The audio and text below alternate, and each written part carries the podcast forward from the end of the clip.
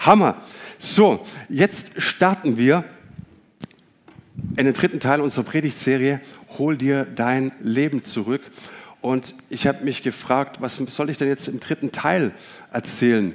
Im ersten Teil ging es darum, um Identität. Lerne Ja zu sagen zu dem, wie du geworden bist. Im zweiten Teil ging es darum, dass Gott eine Perspektive und eine Vision für dein Leben hat. Ergreife sie. Und was soll ich jetzt erzählen? Und ich hatte so den Eindruck, dass Gott spricht, Gottes Feuer fällt immer auf deine Hingabe. Ich möchte es dir veranschaulichen mit einer Geschichte. Wer kennt die Insel Pingelab? Schon mal gehört? Musst du nicht hören, ist in Mikronesien, ist auch eine kleine Insel.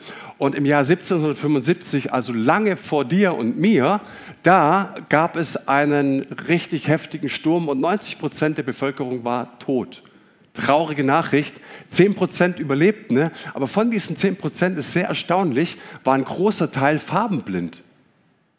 Das heißt, die Population, die dann in den letzten Jahrhunderten erwachsen ist, ähm, war einfach dass unglaublich viele Leute, Menschen farbenblind dort auf der Insel sind. 60 Prozent der Pingelapesen oder wie auch immer sie heißen, ne, sind farbenblind. Und ich dachte mir, wie krass, weil ähm, du bist auf einer der schönsten Inseln der Welt. Du siehst Farben in Pflanzen, in Früchten, ne, in Hülle und Fülle und kannst sie doch nicht sehen. Das erinnert mich so ein bisschen an die Worte Jesu, als er sagte, hey, die Leute hören es und sie hören es trotzdem nicht und sie sehen es und sie sehen es trotzdem nicht und sie haben es im Mund und schmecken es trotzdem nicht. Und mir war so, als ob Jesus heute Morgen zu einigen von uns sprechen möchte, hey, kann es sein, dass du Geschmack verloren hast? Dass du es zwar siehst, aber trotzdem nicht siehst. Wie komme ich da drauf? Ich hatte jetzt zwei Berichte auf meinem Schreibtisch liegen, die habe ich mir durchgelesen diese Woche. Der eine Bericht war, es war die Klage aus den Kirchen nach Corona. Immer mehr Menschen ne, besuchen die Gottesdienste nicht mehr. Sie kommen, wenn es hochkommt, einmal im Monat in den Gottesdienst. Vorher waren sie noch zwei bis dreimal da, was meines Erachtens nach auch ziemlich wenig ist. Aber jetzt sie ist nur noch einmal. Arbeitsbereiche sind völlig zum Erliegen gekommen. Lobpreisteams können nicht mehr die Arbeit aufnehmen. Kleingruppen sind eingegangen. Sämtliche Jugendarbeiten sind eingegangen. Erschreckend. Und ich dachte mir, was sollen wir jetzt darüber sagen? Wir könnten ja rein theoretisch sagen, wie es ja oftmals zitiert wird, naja, am Ende der Zeit ist es eben so, die Liebe wird erkalten. Das ist ein Anzeichen dafür, dass der Herr wiederkommt. Lasst uns alle in unsere Kopfkissen heulen. Und jetzt zitiere ich den zweiten Text, den ich gelesen habe. In England, England, afrikanische Gemeinden, gehen ab ohne Ende. Hey, da gibt es afrikanische Gemeinden, die haben ein Bekehrungswachstum von über 30 Prozent gerade. Die wachsen. Der Heilige Geist ist in so einem Maß da, dass ich sage, nee, nee, ich höre auf zu heulen. Was läuft dort, was bei uns nicht mehr läuft? Und diese Gemeinden, gerade so im London, ist eine Gemeinde, die gerade tierisch wächst, die voll im Heiligen Geist, hey, voll im Heiligen Geist ist die, die sagen, hey, wir drehen das Ding jetzt um. Vor Jahrhunderten sind Menschen ne, zu uns in unseren Kontinent gekommen, um das Evangelium zu bringen. Jetzt kommen wir und bringen das Evangelium ihnen. Und als ich das las, dachte ich, wie krass, wir haben immer mehr afrikanische Brüder und Schwestern hier in unserem Gottesdienst. Herzlich willkommen. Hey, ihr seid so herzlich willkommen hier. Bringt uns ein bisschen was von dem, was uns verloren gegangen ist. Bitte. Amen. Amen. Hey, was ist los? frage ich mich. Und ich möchte mit euch über was sprechen, was ich von den Mönchen, ich bin noch nicht ganz durch mit den ganzen Mönchen, tut mir leid, ihr müsst noch ein bisschen ertragen, aber ich dachte mir, das ist gar nicht so doof, lasst uns da einfach mal ein bisschen reinschauen und vielleicht merken wir, dass wir unterwegs irgendwas verloren haben, vielleicht Geschmack, und ich wünsche dir von ganzem Herzen, dass der Heilige Geist heute Morgen in dein Herz spricht. Es ist unmöglich, dass es nicht tut, wenn du dein Herz öffnest. Ich möchte mit dir über die Diskretio sprechen. Schon mal gehört von der Diskretio? das wurde jahrhundertelang in der Kirche unglaublich geschätzt und geliebt und hochgehalten. Ne? Das war nämlich die Gabe der Unterscheidung, was wichtig ist und was nicht, was zu viel oder was zu wenig ist. Man wusste, dass ohne die Diskretio Einzelne und Glaubensgemeinschaften leicht fehlgeleitet und zerstört werden konnten. Man sagte, dass wenn geistliche Menschen, aber vor allen Dingen Führungspositionen und Personal, daran, wenn daran Mangel hatten an dieser Diskretio, die galten als gefährlich. Überleg mal, du sitzt heute Morgen unter Leuten, die kein Maß mehr haben, was zu viel und was zu wenig ist. Davor würde ich Angst haben. Und die galten auch als extrem gefährlich früher. Warum? Weil sie Menschen Dingen aufbürdeten, die sie eigentlich gar nicht tragen konnten. Ne? Und wenn dir das zu viel Schnickschnack ist mit der Kirchengeschichte, der Apostel Paulus sagt uns das im ersten Korintherbrief, Kapitel 12, Vers 10, als er die Geistesgaben auflistete, die Diskretio, oder es gibt die Fähigkeit zu beurteilen, ob etwas vom Heiligen Geist kommt oder nicht ob etwas dämonischen Ursprung ist oder ob es göttlichen Ursprungs ist. Und es gilt nicht nur für den Sonntagsgottesdienst, sondern für allerlei Entscheidungen in meinem und in deinem Leben. Die Diskretio jetzt nochmal. Es geht im Wesentlichen, Folie 2, um das Hören auf Gott und die Einsicht in das rechte Maß bei Entscheidungen aller Art, insbesondere wenn sich uns neue, verlockende Chancen bieten. Da brauche ich sie immer unbedingt, weil ich immer so viele neue Ideen habe. Lasst uns das grafisch mal anschauen, Folie 3. Hey, es gibt verschiedene Lebensbereiche, in denen wir unterwegs sind. Freizeit, Gemeinde, Ehe, Kinder, Single-Dasein, Finanzen, Arbeit und so weiter. Und bei der Diskretio geht es jetzt um die Frage, wie kann ich die Dinge ins Gleichgewicht bringen? Indem ich ihm das gleiche Gewicht gebe. Stimmt es? Vielleicht kennst du diese althergebrachte Formel, ich konnte nie was mit dir anfangen, die alten Brüdern, die sagten so, erst kommt der Herr, dann kommt die Gemeinde, dann kommt die Familie. Hat nie funktioniert. Dann hat man draus gemacht, erst kommt der Herr, dann kommt die Familie, dann kommt die Gemeinde. Funktioniert auch nicht. Ich frage mich, warum müssen wir mit Hierarchien arbeiten? Ne? Warum geben wir den Dingen nicht gleiches Gewicht? Mal angenommen, du verbringst genug Zeit mit deiner Frau. Glaubst du, deine Frau wird dir einen Stress machen, wenn du genug Zeit mit deinen Kindern verbringst? Glaubst du, irgendjemand macht dir einen Stress, wenn du genug Zeit mit deinem Herrn verbringst? Glaubst du, dass meine Frau mir einen Stress macht, wenn ich Überstunden schiebe in meiner Arbeit, wenn ich genug Zeit mit meinen Kindern verbracht habe? Never. Glaubst du, dass Gott einen Stress hat, wenn du deine Freizeit genießt ohne Ende, wenn du ihm das gibst, was ihm gebührt? Never. Die Frage ist, kann ich den Dingen gleiches Gewicht geben? Und ich habe mir gedacht, mein Credo lautet nicht, dass ich Dinge irgendeine Hierarchie gebe, sondern mein Credo lautet, weil Gott existiert, existiert alles andere. Hey, weil Gott ist, ist alles andere. Weil Gott ist, habe ich zwei Hände, mit denen ich mein Brot verdienen kann, okay? Weil Gott ist, ist diese Gemeinde. Weil Gott ist, habe ich Kinder und habe eine Frau kennengelernt. Und weil Gott ist, ist meine Ehe nach 13 Jahren immer noch am Laufen und sie wird immer schöner und sie funktioniert. Aber all die Dinge in meinem Leben haben einen Ursprung, weil Gott ist. Er ist in der Mitte. Und wenn du mich fragst, wie wir die Dinge ins Gleichgewicht bringen, wie kann ich den Dingen gleiches Gewicht geben? Immer, indem ich die Kommandozentrale zurückgehe. Und die Kommandozentrale heißt nicht Manu, sondern Jesus. Er ist in der Mitte. Und Folie 5 zeigt es auch. Ähm, Gott ist in der Mitte. Und in Folie 6, da komme ich jetzt dazu. Das Ego ich darf in Gott sein. Und er ist in mir. Und ich bin in Christus und Christus lebt in mir. Und was ich jetzt lebe, sagt Paulus im Galaterbrief 2, Vers 20, das lebe ich im Glauben an den Sohn Gottes, der sich für mich hingegeben hat. Halleluja. Christus in mir, ich in Christus. Ähm, die Bibel ist ja vielfältig. Wir könnten zum Beispiel auch sagen, wenn es dir besser passt, die, die sich vom Geist Gottes leiten lassen, die sind Gottes Kinder. Stimmt's? Amen. Das heißt, ich gehe, Folie 7, Immer, tagtäglich, das habe ich gelernt. Und wenn du das Beten verlernt hast, dann kannst du das auch nicht machen. Wenn du das Bibellesen verlernt hast, dann bringt dir das gar nichts. Okay? So, ich gehe tagtäglich aus der Mitte heraus, beispielsweise in die Arbeit, und ich habe es mit diesem Pfeil auch ähm, demonstriert. Es muss auch ein Zurückgeben. So viele Menschen verlieren sich in der Arbeit. Als Pastor kannst du dich in deiner Gemeinde verlieren.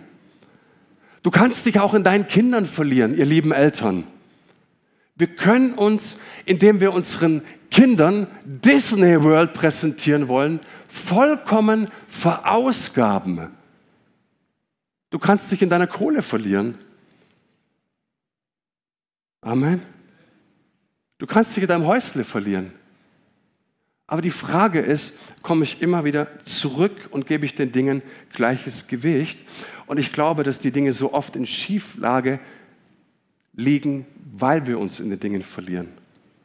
Und weißt du, ich glaube, dass Gott uns alle diese Dinge zur Verfügung gestellt hat, um sie zu genießen als, entschuldigt dieses Wort, als Lebensmittel. Und damit meine ich kein billiges Konsumgut, sondern ein Lebensmittel ist, um mein, mein Leben zu gestalten. Das sind Mittel. Meine Ehe wird irgendwann aufhören, sagt Jesus aber es ist ein Mittel, in dem ich ihm nachfolgen kann. Meine Kinder sind ein Mittel, ich habe Verantwortung für sie, aber ich darf sie auch genießen. Ich darf meine Freizeit genießen, ich darf mein Geld genießen. Sie sind Lebensmittel, aber was wir nicht tun dürfen, ist, dass wir die Lebensmittel mit dem Lebensgeber verwechseln. Wir dürfen die Lebensmittel nicht mit dem Leben vertauschen, aber das tun wir so oft. Weil Gott existiert, existiert alles andere. Und das lehrt uns die Diskretio. Und lass mich dir mal eine Frage stellen. Hey, wie viel Geld ist denn zu viel? Wie viel Freizeit ist denn zu viel? Wie viel Gemeinde ist zu viel? Wie, wie viel Arbeit ist zu viel? Alles, was dich nicht zurückkehren lässt, ist ein falsches Maß. Jedes Mal, wenn du nicht zurückkehren kannst, bedienst du einen Götzen, sagt die Bibel. Für den einen ist es 1000 Euro. Ich gebe dir jetzt 1000 Euro und du würdest völlig ausflippen und du würdest dich völlig verlieren. Der andere kommt mit einer Million gut zurecht. Alles, was dein Vertrauen abzieht, was dich nicht zurückkehren lässt, zu, tagtäglich zur Quelle des Lebens. Ich dachte da, und da war ich so dankbar dem Heiligen Geist. Ich kam während meiner Bibellese auf die Geschichte von Jesus und der begegnet im Grenzgebiet zu Samarien zehn Aussätzigen. Kennst vielleicht die Geschichte? Und die zehn Aussätzige, die mussten auf Abstand bleiben, rufen aus der Entfernung, Jesus, Sohn Gottes, bitte heil uns. Nachzulesen Lukas 17. Was macht Jesus? So, ihr dreht um, ihr geht schon mal zum Priester. Und während sie zu den Priestern gehen, wird einer nach dem anderen komplett geheilt und ist wiederhergestellt. Halleluja. Alle sind richtig sauber und können wieder ins Leben starten. Und wie viele gehen zurück zu Jesus? Einer, der fällt auf die Knie vor Gott, bricht in Tränen aus und dankt ihm und lobt ihn. Er bringt das, was Gott gehört. Wo waren die anderen neun? Jesus fragt explizit, wo sind die anderen neun? Weißt du, ich glaube, die anderen neun waren keine bösen Leute. Sie waren wie du und ich, aber jetzt mit einer Haufen Menge Möglichkeiten. Die hatten Kinder, die hatten Arbeit, die Kinder hatten Hobbys. Keine bösen Menschen. Nur Menschen wie du und ich. Sonntag ist für mich genau dieses Bild. Ich komme am Sonntag ins Haus Gottes zurück und ich bringe Jesus das, was ihm gebührt. Lob und Dank für das, dass ich am Leben bin. Das haben wir verlernt. Lasst uns ein bisschen über Hingabe sprechen.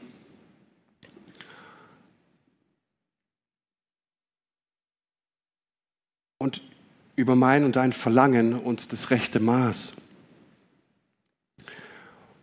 Und ich fange mal ganz vorne an, in Genesis 3,16. Da sprach Gott zur Frau, also zu Eva, ich will dir viel, viel Mühsal schaffen, wenn du schwanger wirst. Unter Mühen sollst du Kinder gebären und dein Verlangen soll nach deinem Mann sein, aber er soll dein Herr sein.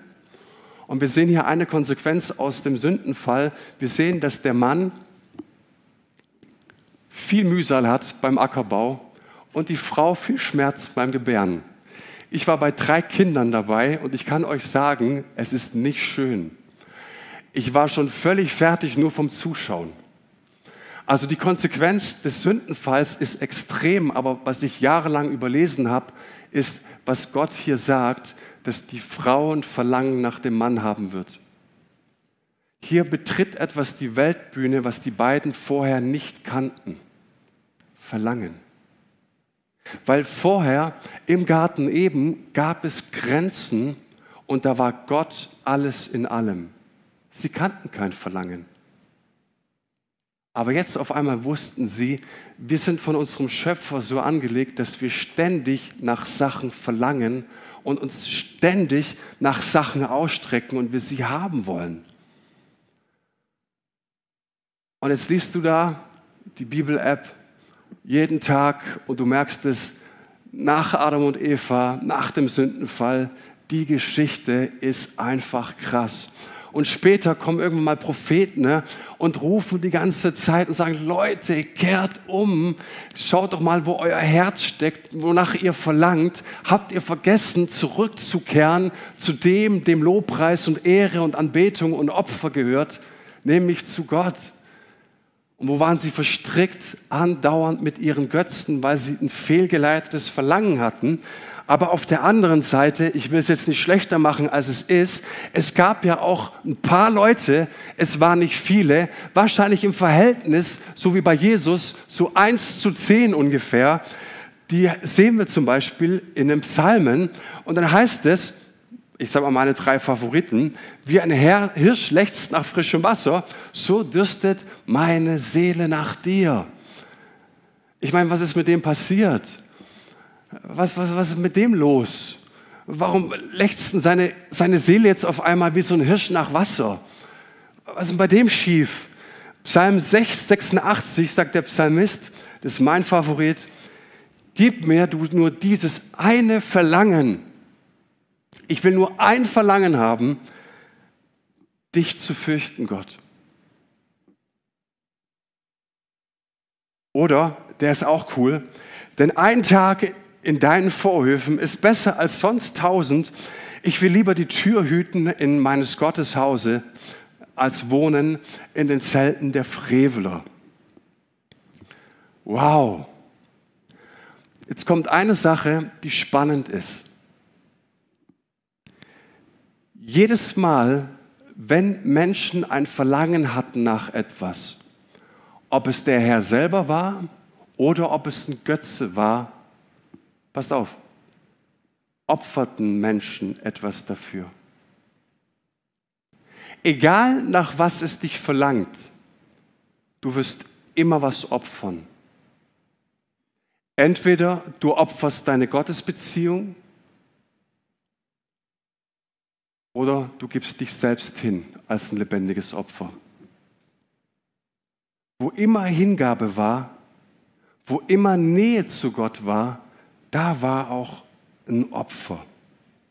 Und ich dachte da zum Beispiel an David, der holt die Bundeslade nach Hause nach Jerusalem und bevor der eine da an den Hochspannungsmasten Bundeslade langte, da holten sie ihn hin und, und, und David dachte sich, stopp, der Umzug tausende Mann, Soldaten kommen da und sagen, stopp, halt mal an, ich kann nicht anders. Lasst uns erstmal so richtig fetten Mastkalb schlachten, weil ich meinen Dank, meine Hingabe und meine Liebe zum Ausdruck bringen möchte.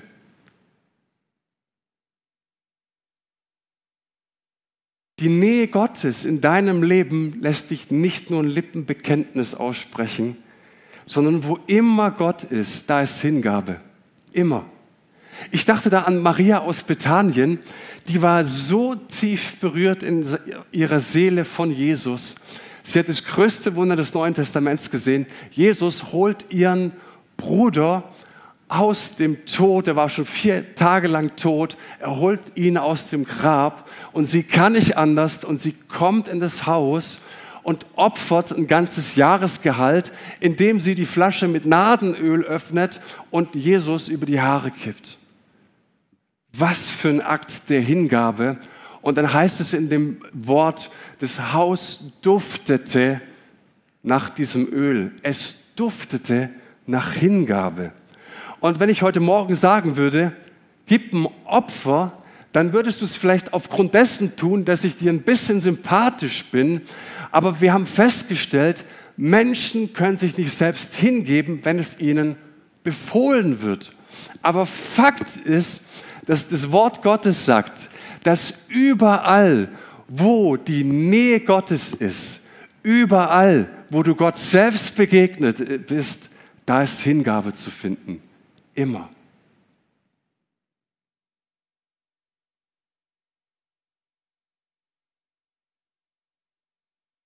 Im Alten Testament, da finden wir dieses wunderbare Buch Maleachi. Oh nein, er wird doch jetzt nicht Maleachi zitieren. Oh doch, er wird. Und Maleachi ist in meiner Bibel das letzte Buch des Alten Testaments. Bei euch wahrscheinlich auch, oder?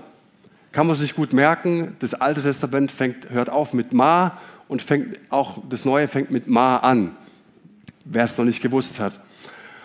Und Maleachi, ja, der hat ein Thema, der behandelt die Nachlässigkeit des Opferns. Der hat festgestellt, Leute, irgendwas liegt schief, euer Bekenntnis liegt nur noch auf Lippen und irgendwie keiner hat was gegen Gott, aber so richtig für Gott seid ihr doch auch nicht, oder? Wie hat er das denn festgestellt? Wie kam der denn auf den Gedanken? Er kam auf den Gedanken, weil er festgestellt hatte, die bringen Gott nur noch lahme Opfer. Und weißt du, was interessant ist, wenn du mal den Zeitstrahl des Alten Testaments anschaust, dann hast du von Maleachi bis Jesus 400 Jahre. 400 Jahre, in denen Gott nicht mehr gesprochen hat, in denen Gott durch seinen Heiligen Geist nicht mehr gewirkt hat, in dem Gott durch seinen Heiligen Geist keine Erfrischung und keine Wunder mehr tat unter seinem Volk. 400 Jahre lang. Und ich habe mir die Frage gestellt, Warum wohl? Und vielleicht finden wir das gleiche Thema bei uns. Wir geben genauso viel, dass unser Gewissen beruhigt ist. Aber wir geben nicht so viel, dass es unser Leben verändert. Weißt du, zu opfern heißt, sich zu positionieren, für Gott zu positionieren. Lass mich nochmal zu Maria nach Bethanien zurückkehren. Ich weiß nicht, ob alle Beteiligten in dem Haus in Bethanien auch bei der Auferstehung des Lazarus dabei waren. Und vielleicht waren ein paar Leute dabei, die sagten, ach, ihr übertreibt, der war wahrscheinlich nicht richtig tot, der hatte noch Puls, das waren keine vier Tage, das waren vielleicht erst vier Stunden ne? und der Arzt hat den Tod nicht richtig festgestellt naja, ich weiß nicht so richtig, ob dieses Wunder wirklich geschehen ist. Aber darf ich dir was sagen? Spätestens, als sie die Hingabe von Maria sahen, wussten sie, es war wahr.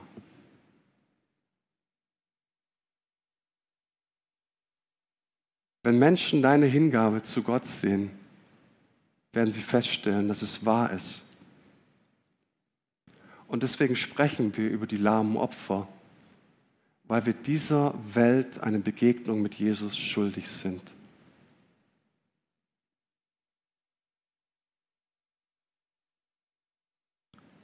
In Offenbarung 2 spricht Jesus direkt Gemeinden an. Ich meine, der Herr, der erlaubt sich schon was, oder? Dass er Gemeinden kritisiert und sogar was gegen sie hat. Ich dachte immer, er ist so lieb. Aber scheinbar hat Gott Menschen was zu sagen und scheinbar hat Gott auch mir was zu sagen und vielleicht auch dir und vielleicht uns als gesamte Gemeinde.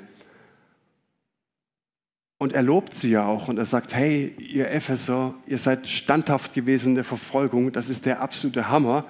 Aber er sagt jetzt etwas, ich habe gegen dich. Das steht im Griechischen auch so da. Also falls du jetzt wissen willst, was da wirklich im Griechischen steht, steht auch so da. Ich habe gegen dich, dass du deine erste Liebe verlassen hast. Was bedeutet das? Was bedeutet erste Liebe? Helft, komm, lass uns das zusammen mal lösen. Helft mir mal. Was bedeutet erste Liebe?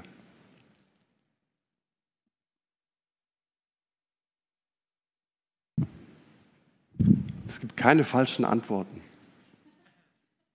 Eigentlich schon, doch, aber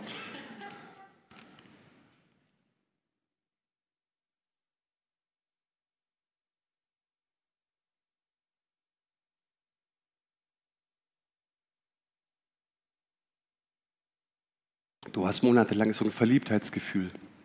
Ja, sehr gut.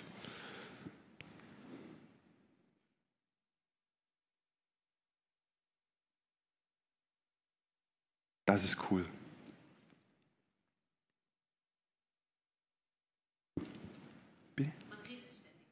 Man redet ständig drüber, ja.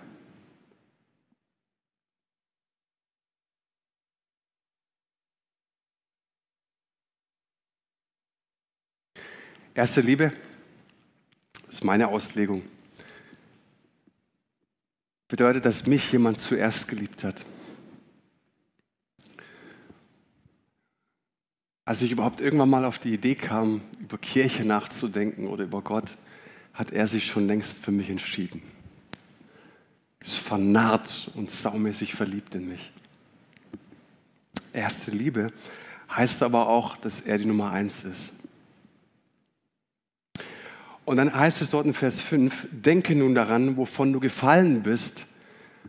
Hast du die Fähigkeit oder bist du ein Pingelapese, dass du es nicht schmeckst, dass du es nicht riechst, dass du es nicht hörst, dass du es nicht siehst, dass es da einen Unterschied gab. Und tue Buße und tue die ersten Werke.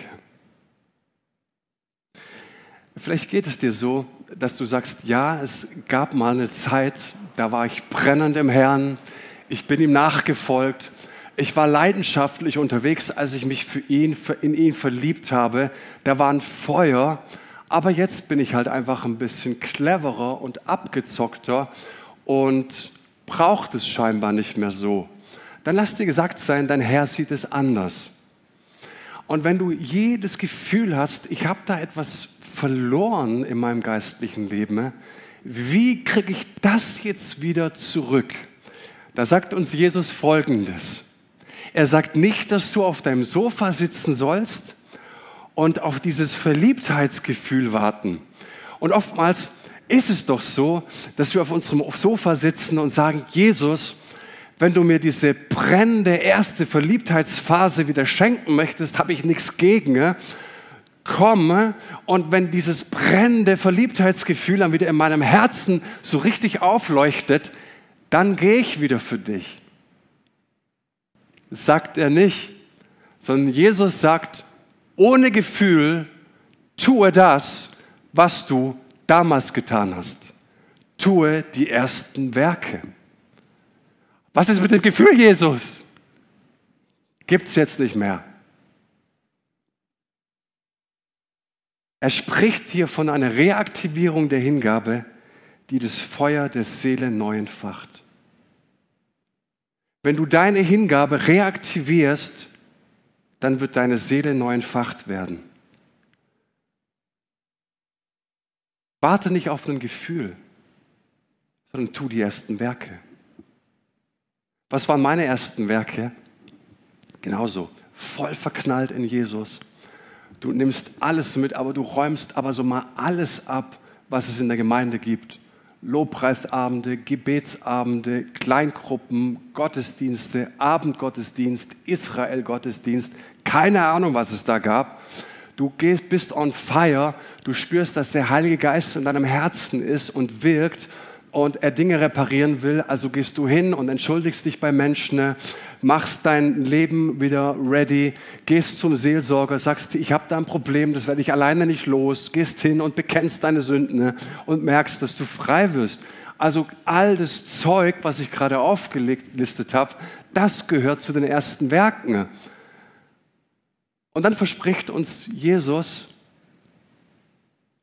kommt auch ein Feuer zurück in dein Leben. Also mein Opfer, meine Hingabe setzt die Kraft frei, die Welt zu verändern. Und lass dir gesagt sein, im Alten Testament fällt das Feuer immer auf das Opfer und nicht andersrum. Und in Malachi heißt es dann, Kapitel 1, Vers 5, das sollen eure Augen sehen und ihr werdet sagen, der Herr ist herrlich über die Grenzen Israels hinaus. Weißt du, dass Gott sich gerne in deine Lage versetzt, gerne die Welt mit deinen Augen betrachten möchte und er dir wünscht, das sollst du sehen, auch in deinem Leben, über deine Grenzen hinaus wird Gott herrlich sein. Und dann sagt er in Vers 11, denn von Anfang der Sonne bis zu ihrem Niedergang ist mein Name herrlich unter den Völkern und an allen Orten wird mein Name ein Räucheropfer und ein reines Opfer dargebracht, denn mein Name ist herrlich unter den Völkern, spricht der Herr Zebaoth. Und was er hier sagt, so selbstverständlich wie dass es so ist, dass mein Name herrlich sein wird über eure Grenzen hinaus, so selbstverständlich ist, dass da, wo ich bin, da, wo meine Gegenwart und meine Herrlichkeit ist, dass Menschen dort auch opfern werden. Ist doch klar. Und weißt du, was Gott uns hier sagt? Gottes Gegenwart ohne Anbetung und Opfer ist fake. Gegenwart Gottes ohne Anbetung und ohne Opfer ist ein Fake in meinem und deinem Leben. Es ist nur ein Bekenntnis. Und den Vers würde ich mir oder uns gerne ersparen, aber der Vollständigkeit halber, Vers 14, verflucht sei der Betrüger, der in seiner Herde ein gutes, ein männliches Tier hat und es gelobt, aber dem Herrn ein fehlerhaftes opfert. Denn ich bin ein großer König, spricht der Herr Zebaoth, und mein Name ist gefürchtet unter allen Völkern.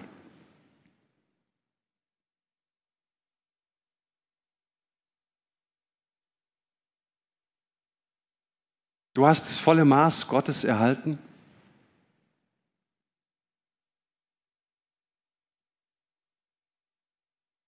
Schau mal, wie gut es uns geht. Wir gehen in die Supermärkte die Regale sind voll. Okay, zugegeben, ich glaube, was war jetzt Mars oder so, ist gerade leer.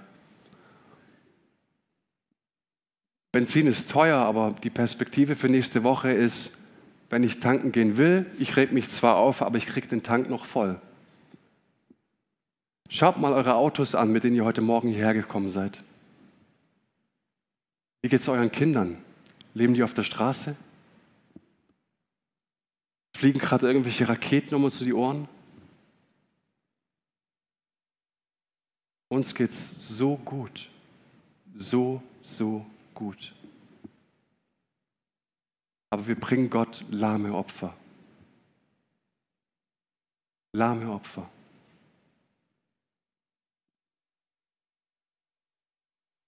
Warum? Weil wir vergessen haben, zu Jesus zurückzukommen.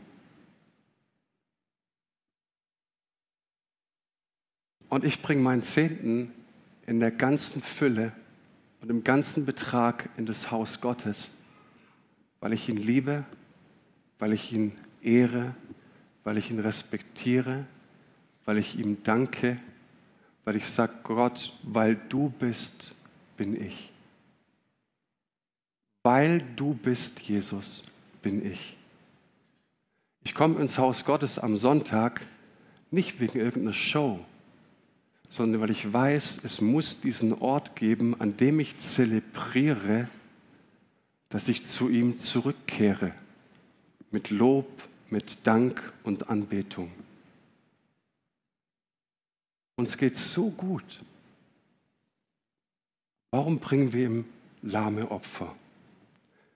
Weißt du, wenn heute Morgen ein Sohn hier sprechen würde und sagen würde, ich kann nicht verstehen, dass mein Vater immer nur gearbeitet hat, dass mein Vater nie für uns da war und ich mir so sehr gewünscht hätte, dass mein Vater ein kleines bisschen seiner Zeit geopfert hätte für uns, dann würde jeder hier heute Morgen hinsitzen und sagen, gut, du hast recht gesprochen, stimmt's? Ich habe vor ein paar Wochen eine Frau kennengelernt und sie hat mir gesagt, weißt du, ich leide so in unsere Ehe und ich habe schon mehrmals über Scheidung nachgedacht. Und ich kann es nicht verstehen, warum mein Mann nicht endlich sich aufrichten will und mit mir einen Ehekurs machen möchte. Er möchte es einfach nicht. Er kann seinen Stolz nicht auflegen. Und wie sehr würde ich mir wünschen, dass mein Mann seinen Stolz opfert für die Ehe. Wir würden der Frau heute Morgen hier alle zustimmen und sagen, recht, recht sprichst du.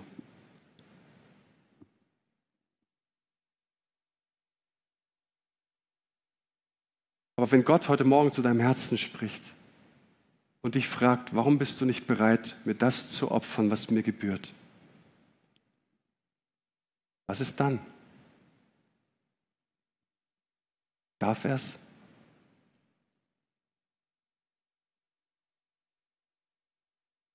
Mir ist es ernst, mir ist es wirklich so ernst mit dir und mit dem Titel Hol dir dein Leben zurück. Holst dir zurück, du bist ein Kind Gottes. Du bist ein königliches Priestergeschlecht. Du bist ein Bürger des Himmels. Wenn du den Namen von Jesus auf deinen Lippen trägst, muss sich vor dir das Unmögliche beugen. Du bist im Sieges- und im Triumphzug Jesu Christi mit dabei. Verhalt dich entsprechend. Und ich komme zum Schluss. So redeten die Gottesfürchtigen, Malachi 3, Vers 16, untereinander. Der Herr merkte auf und hörte es und es war vor ihm ein Gedenkbuch geschrieben für die, welche den Herrn fürchten und an seinen Namen gedenken.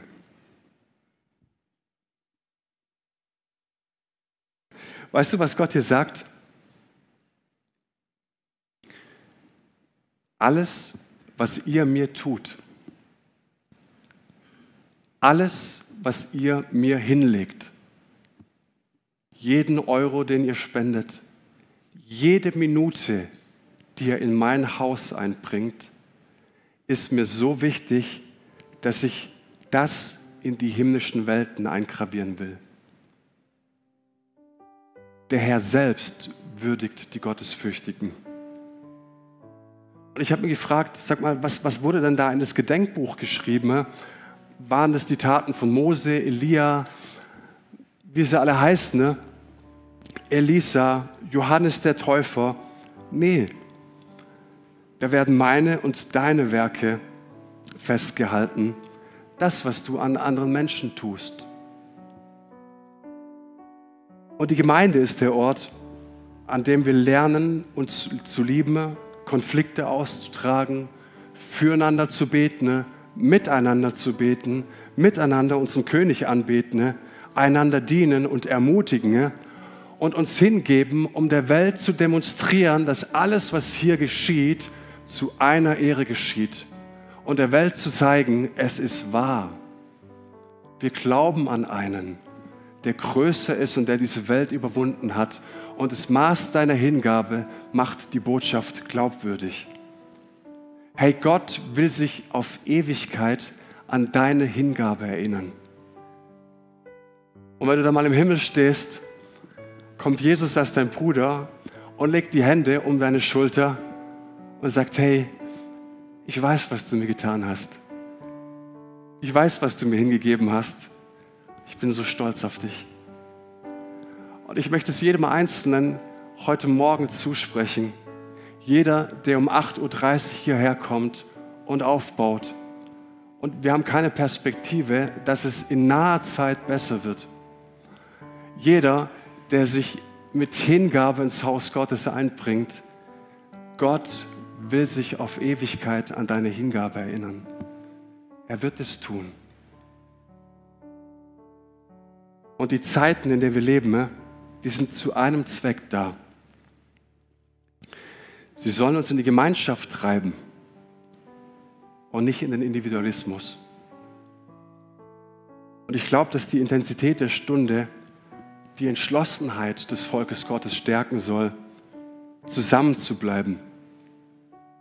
Und ich habe festgestellt, mein Glaube bleibt gesund. Warum? Er bleibt gesund, weil ich euch habe. Wollen wir gemeinsam beten, ne?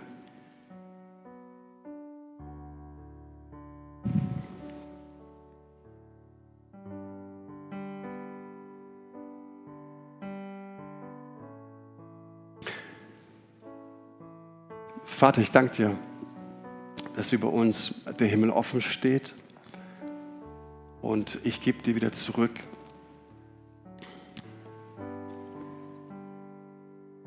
was ich gesagt habe und lege es auf deinen Altar.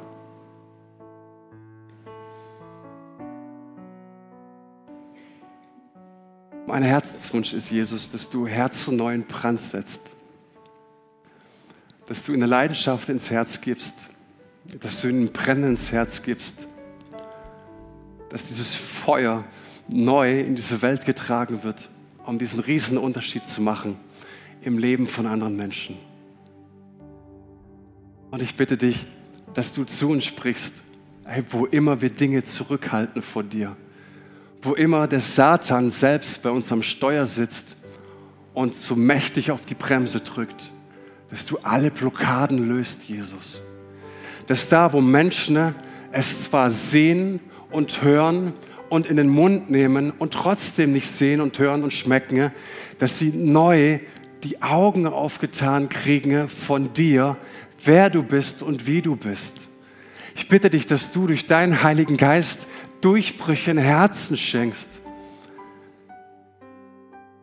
Dass du Menschen neu an dein Herz ziehst und sie drängst mit Feuer sie drängst mit Leidenschaft für dich, dass du ihnen zeigst, was es bedeutet, umzukehren und dass du zu jedem Einzelnen sprichst, hey, was du erwartest, was du dir wünschst, was das erste Werk ist, das wir tun können. In Jesu Namen. Amen. Amen.